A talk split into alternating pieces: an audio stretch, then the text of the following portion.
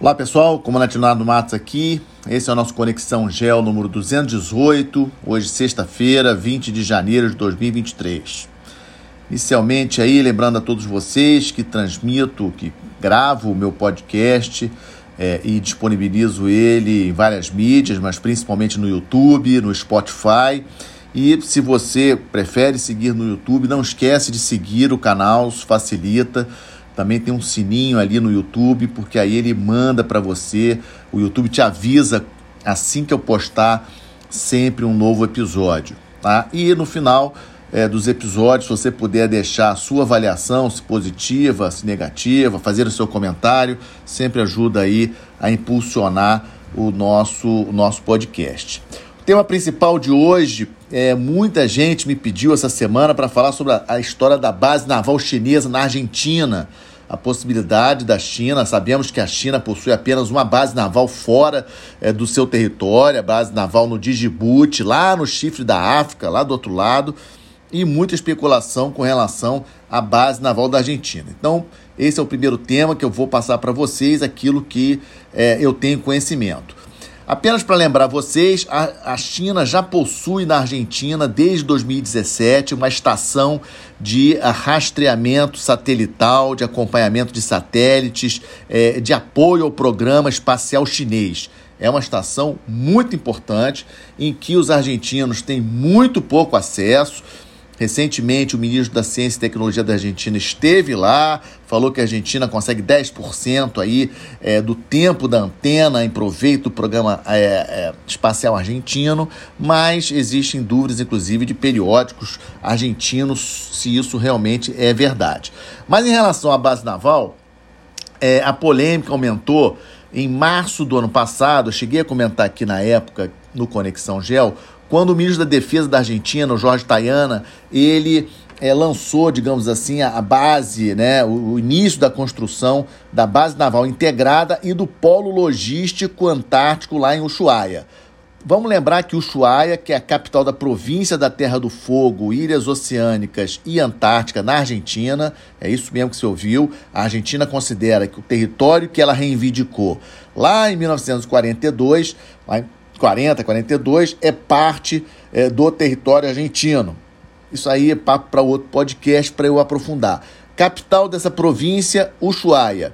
Ou seja, era interesse do ministro da Defesa é, argentino é, que lá que o Ushuaia se transforme é, num polo é, de, de apoio às operações antárticas, atrair inclusive interesse de outros países para é, ter lá é, em Ushuaia a, o porto, digamos assim, principal para apoiar os seus programas é, antárticos.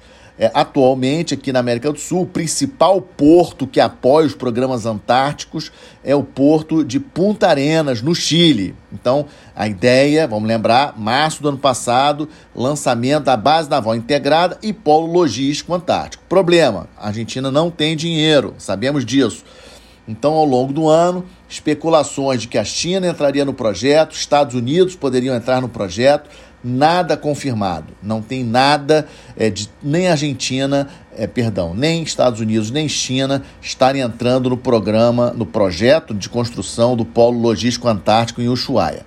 A novidade é que no início de dezembro, o governador dessa província da Terra do Fogo, né, que se chama Gustavo Melela, ele assinou um acordo com uma empresa chinesa para a construção de um porto multipropósito né, lá na cidade de Rio Grande, que é outra cidade dessa província. Isso foi no início de dezembro.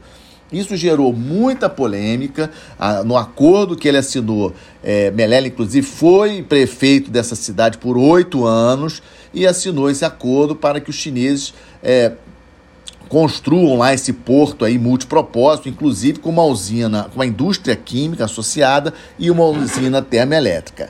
Ontem, quinta-feira, dia 19, saiu é, na, no, nos jornais argentinos de que o governo argentino já disse que esse porto multipropósito é, não, não vai sair. Esse acordo, essa carta de intenções do governador da Terra do Fogo é, com essa empresa chinesa, ela não é válida para efeito de, de construção de portos, porque construção de novos portos é uma questão federal. Ou seja, não tem base chinesa é, na, na Argentina e não tem previsão de ter base chinesa na Argentina. Agora, sem sombra de dúvida, seria uma posição estratégica. Estreito de Drake, proximidade com a Antártica, né, ligação ali do Atlântico Sul com o Pacífico, seria realmente uma posição ou na cidade de Rio Grande, é, na, na província da Terra do Fogo, ou na capital da província, que é Ushuaia, para a China seria de grande proveito. Mas por enquanto não tem nada disso. Segundo tema que eu trago para vocês, como sempre tenho falado, atualização do conflito na Ucrânia, é, ataques muito é, pesados realizados essa semana, inclusive aí com mortes de civis. Infelizmente, muitos civis morreram num ataque na cidade de Dnipro, é, realizada pelos russos. É, também destaco a queda é, de um helicóptero ucraniano ali em Kiev, levando o ministro do interior da Ucrânia. É, até, até agora não vi nada confirmando se foi ou não algum ataque ou sabotagem da Rússia, mas esse ministro da, da, do interior ucraniano pelas informações que eu consegui levantar, parece que era um ministro muito considerado no governo do Zelensky e talvez até um potencial substituto numa emergência, num, sei lá, se, caso aconteça alguma coisa com Zelensky, é, esse, é, esse ministro que veio a falecer é, no ataque é, poderia ser até um candidato. Mas não vamos especular. Então, em termos de ações no terreno, a novidade foi a confirmação da conquista da, da cidade de Soledar. É, é uma cidade que fica dentro daquela região de Donetsk. E como eu já tenho falado nos últimos podcasts, o que eu acredito que a Rússia vai fazer agora, vai continuar fazendo, é tentar consolidar a posição, conquistar efetivamente a região de Donetsk que ainda não faz parte efetivamente da Rússia. Embora no papel, vamos lembrar, a Rússia em setembro reivindicou quatro regiões, quatro estados da Ucrânia.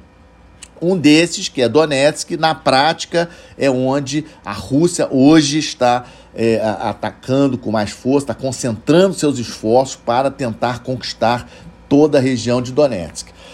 Outra novidade também em relação ao conflito é a queda da ministra da Defesa da Alemanha, Christine Lambrecht, que nunca foi ligada à área de defesa, não tinha realmente expertise. Ela começou no governo junto com o chanceler Scholz é, no início do ano passado, é, no, na verdade, no final de 2021 não tinha nenhum, é, nenhuma, nenhuma experiência na área de defesa e ela acabou renunciando ao cargo essa semana. É, é, e o, o, o, Scholz ele já escolheu, já assumiu ontem é, o senhor Boris Pistorius, que é um político é, com parece com mais experiência, pelo menos pela biografia dele, alguma experiência nessa área é, de defesa. O Scholz diz que é da confiança dele, é o novo ministro da Defesa da Alemanha. Lembrando daquele fundo de defesa de 100 bilhões de euros que o Scholz, que o chanceler alemão, abriu no ano passado em função da guerra da Ucrânia. Aquela preocupação que eu já trouxe para vocês de que a guerra na Ucrânia é, é, fez ressurgir aí um gigante que estava meio que adormecido, que é a Alemanha. Né? Um fundo dessa magnitude, 100 bilhões de euros para a defesa, é, é, é, muito alto e bem gerenciado, e parece que esse foi o problema da, da ex-ministra da Defesa, não estava conseguindo fazer uma gestão boa desses recursos. Então, vamos ver se o novo ministro da Defesa consegue. É, e outra informação que eu acho importante: ontem, dia 19, o Dmitry Medvedev, que foi presidente da Rússia, foi primeiro-ministro do Putin, é um nome de muita influência no governo do Putin, muita força dentro da Rússia, me soltou um tweet né, lá no Twitter falando de que nenhum país nuclear perdeu um conflito até hoje contra um, um, um país é, é, não nuclear, um país convencional, como é o caso da Ucrânia. Ou seja, mais uma vez o Medvedev ele já tinha feito mais ou menos isso, jogando aquela carta da arma nuclear, tipo meio que ameaçando, assustando não apenas ucranianos, mas também europeus, de que a Rússia pode eventualmente utilizar, empregar armas nucleares. Eu acho que é muito difícil, porque o uso da arma nuclear, eu, na minha avaliação, receberia forte é, impacto aí, né, de toda a comunidade internacional, até mesmo da China, né? Porque sabemos que hoje os dois países que possuem maior número de ogivas nucleares, Estados Unidos e Rússia. A China tem muito menos ogivas nucleares do que Rússia e Estados Unidos. Então, o uso de armas nucleares seria algo assim em última instância e vejo essa jogada do Medvedev de fazer essa, essa, esse, esse blefe nuclear, digamos assim, é muito perigosa. Não, não acho.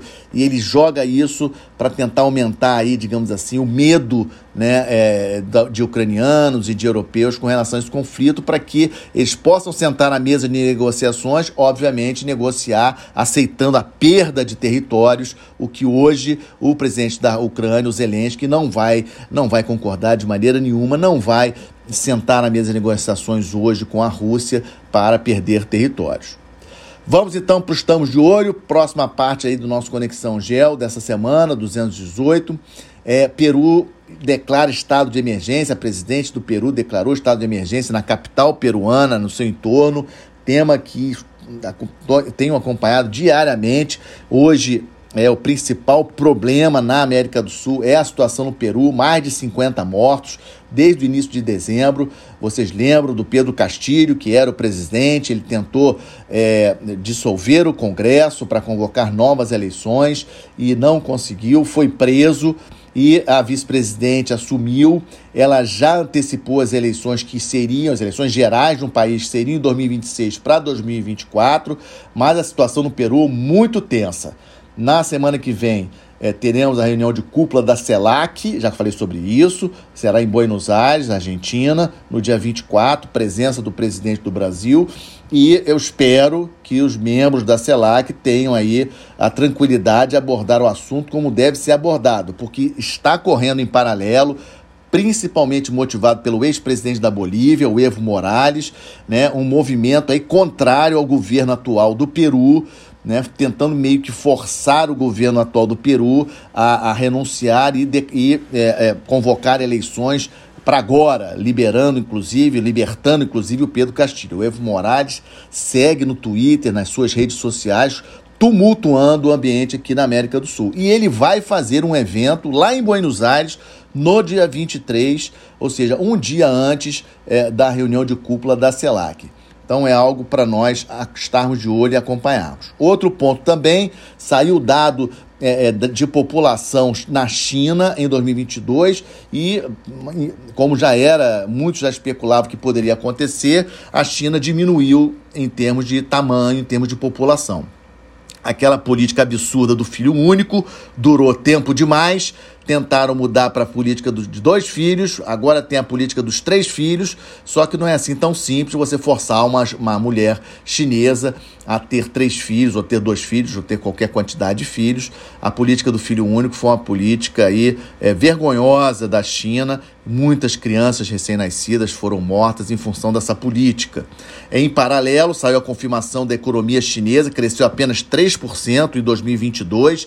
Lembrando que o governo chinês tinha estabelecido meta 5,5% de crescimento. Em março do ano passado, tinham falado de 5,5%, mas cresceu só 3%, que para um país tão grande, com uma população tão grande como a China é um problema. Mas, como eu já tinha falado também na semana passada, há sim expectativa que com essa abertura, inclusive agora, com essa abertura em relação ao Covid, aliás, saiu aí um número aí de 60 mil óbitos de Covid na China em dezembro, é um número que ninguém confia, ninguém dá para acreditar se é verdade, mas a, pelo que dá a entender, a China vai passar aí está passando por dificuldades, hospitais cheios, mas é, deve superar, né, deve atingir aí um equilíbrio, digamos assim, e começar a crescer forte.